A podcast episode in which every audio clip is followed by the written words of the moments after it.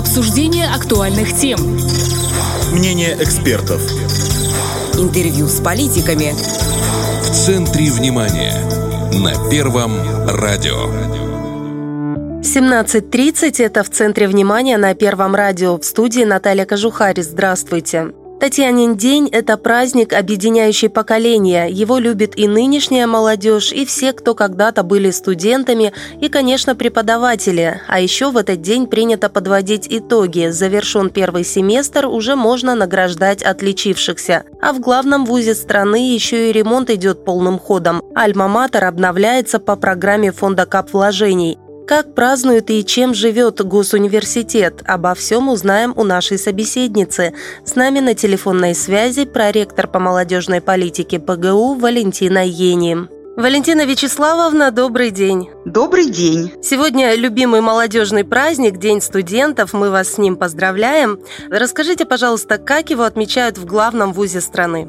Хочется отметить, что Традиционно этот праздник для нас один из самых важных зимних праздников. И сложились определенные у нас традиции в его праздновании. Одна из них сегодня уже состоялся молебен возле иконы Святой Великомученицы Татьяны. Мы провели его совместно с нашими соработниками Тираспольско-Дубасарской епархии. Помолились студенты, преподаватели о здравии корпорации студентов, преподавателей нашего университета. Проведенный молебен вдохновляет заставляет нас традиционно провести все запланированные в течение дня мероприятия на таком душевном подъеме и высоком уровне. В университете состоялся круглый стол в онлайн-формате. Это для нас новая форма взаимодействия с нашим студенческим активом Московского психолого-социального университета. Ребята поделились опытом работы студенческого актива, различных форм самоуправления, волонтерского движения. И в нашем культурно-просветительском центре мероприятия мероприятие ко Дню российского студенчества, где мы чествуем по традиции наших отличившихся студентов. Это представители волонтерского движения, победители конкурсов, которые прошли в этом году. У нас один из новых конкурсов – это конкурс «Кубок первокурсника», где наши ребята первого курса проявляли свою активность в течение первого учебного полугодия. Мы уже выявили победителей, вот сегодня они получат кубки и сладкие призы. Также мы подводим итоги конкурса конкурса фоторепортажей Приднестровье вбирает. Университет активно в этом участвовал. Лучшую десятку спортсменов. По традиции разливается на этом мероприятии напиток гагаринский для наших студентов. Эта традиция у нас позаимствована в МГУ, в том вузе, откуда пошло, собственно, празднование Дня Святой Татьяны. И поэтому мы стараемся тоже придерживаться тех российских традиций, которые объединяют студенчество не только России, но и нас. Я думаю, что и в других государствах постсоветского пространства этот день отмечается нашими студентами. Вот у вас слово «традиции» прозвучало неоднократно, но вот какие мероприятия можно назвать традиционными, уже более-менее понятно, а какие вот новшествами являются? Но новшество, вот наш круглый стол в онлайн-формате, он у нас называется «Студенчество без границ». Мы являемся вузом российского образца, и те процессы, которые происходят в студенческой среде российских вузов, мы также продолжаем и обсуждаем те новшества, которые можно привнести в студенческую жизнь, которые актуальны, современны для ребят. Поэтому нам этот опыт очень ценен. И не только это мероприятие нас объединяет с Московским психолого-социальным университетом,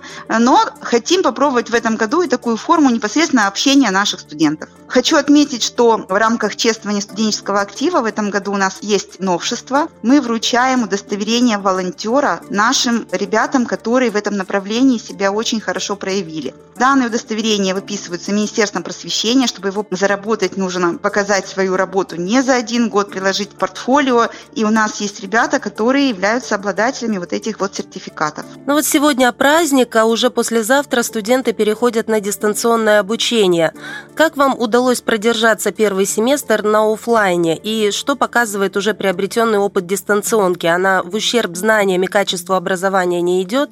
Ну, первый семестр мы проработали в комбинированном режиме, то есть ребята учились, но если в группе выявлялись случаи заболевания, группа уходила на карантин, и потом возвращалась к обучению в обычном формате. Данный комбинированный формат обучения, безусловно, помог нам избежать вспышек заболеваемости в студенческих группах. Опыт, который уже наработан в данном формате обучения, для нас не нов, поэтому ущерб знаний ребятам, я думаю, что он не нанес. А комбинированный формат позволил нам провести ряд студенческих мероприятий. Понятно, что мы выходили на целевую аудиторию группы, в индивидуальном формате работал культурно-просветительский центр с творческими студентами. Но, тем не менее, в любом случае, для нас это был э, лучший опыт, чем дистанционное обучение, потому что мы комбинировали и учебу, и наши творческие конкурсы. Нам удалось провести в нашем лагере школу студенческого актива для первого курса, для того, чтобы интегрировать ребят в нашу среду студактива. Поэтому было, на мой взгляд, очень разумно и эффективно. Сейчас мы уходим действительно на дистанционный формат обучения, хотя мы находимся университетом еще в режиме зимней сессии, и ребята фактически на дистанционке готовятся, прибывают в университет для сдачи тех или иных форм контроля. На данном этапе мы еще вступаем и в режим каникул. Я надеюсь, что вот за какой-то период времени, неделя, две, три месяца, может быть, нам удастся пережить этот пик заболеваемости и прийти к каким-то более благоприятным цифрам, и тогда мы опять вернемся в комбинированный формат обучения и будем работать в том же режиме. Мы, во всяком случае, на это очень надеемся. Но если все-таки придется на дистанционке работать, то у вас опыт есть, и это не препятствие. Да. Я хочу сказать, что вот в комбинированном формате обучения, на мой взгляд, даже есть какие-то более для студентов плюсы. В какой части? Э, более продолжительное время на подготовку задания. Можно к какой-то теме вернуться.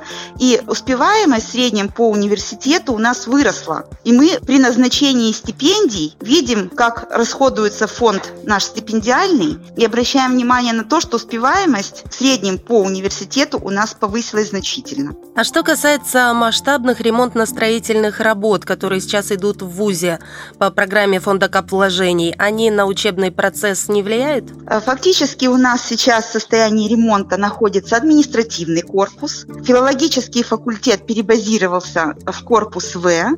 Но с учетом того, что мы в комбинированном формате обучения, это не отразилось э, на самом процессе обучения. Сейчас действительно у нас масштабные работы, нас это радует, как и сама территория университета, обновленные корпуса, красиво, светло. Крыло одно у нас закрыто, там идут ремонтные работы в корпусе А. Второе крыло работает в обычном режиме, так что на ход процесса обучения и работы вуза в целом это не повлияло. Действительно запланированы большие средства на приобретение оборудования, на оснащение корпуса. И мы надеемся, что в новом учебном году корпус А будет нас радовать не только внешним обликом, но и внутренним содержанием. А где еще проходят работы? Вот, насколько знаю, и в студгородке тоже инфраструктура приводится в порядок, да? Что еще? В студенческом городке у нас идет ремонт общежитий, мест общего пользования. Работы уже в стадии определенного завершения по ряду общежитий. Дальше будет переходить на следующие корпуса. В перспективе обновления территории студенческого городка. Сейчас возобновились ремонтные работы по храму. Это тоже большой объем работы. Поэтому процесс у нас идет постепенно, всеобъемлющий. Сегодня с инспекцией работ в университете президент Приднестровской Молдавской Республики. Все работы проходят под его четким контролем. Средства выделяются университету большие, поэтому как они тратятся, на какой стадии ремонтные работы, все это под вниманием государства и лично Вадима Николаевича Красносельского. Вот еще одно поручение президента – это создание IT-центра при ПГУ. Э, что это будет и для чего он нужен? Да, абсолютно э, вы правы, это мощный новый проект. Основная его цель – создание и развитие системы современных инновационных площадок для интеллектуального развития как детей, так и молодежи всей нашей республики. То есть фактически внедряется новый формат дополнительного образования детей в сфере инженерных наук. Данный многофункциональный центр сейчас в стадии своего создания, э, идут ремонтные работы, но мы надеемся, что с его помощью в нашей республике действительно будет больше людей, интересующихся инженерными направлениями подготовки, будут готовиться и высококвалифицированные инженерные кадры, но и в том числе и профориентационная работа с ребятами, которые выберут это направление для себя, для изучения, для развития. Поэтому интересный проект, новый для нас. Надеемся, Надеемся, что он привлечет внимание наших будущих абитуриентов и будет полезен для студенческого сообщества в целом. Мы еще раз от души поздравляем вас с праздником, и вы тоже можете поздравить студентов и преподавателей в нашем эфире прямо сейчас. Спасибо большое, воспользуюсь, безусловно, этой возможностью. Дорогие друзья, нынешние и будущие студенты университета, выпускники, уважаемые коллеги, я от души поздравляю вас с самым веселым молодежным праздником зимы – Днем студенчества.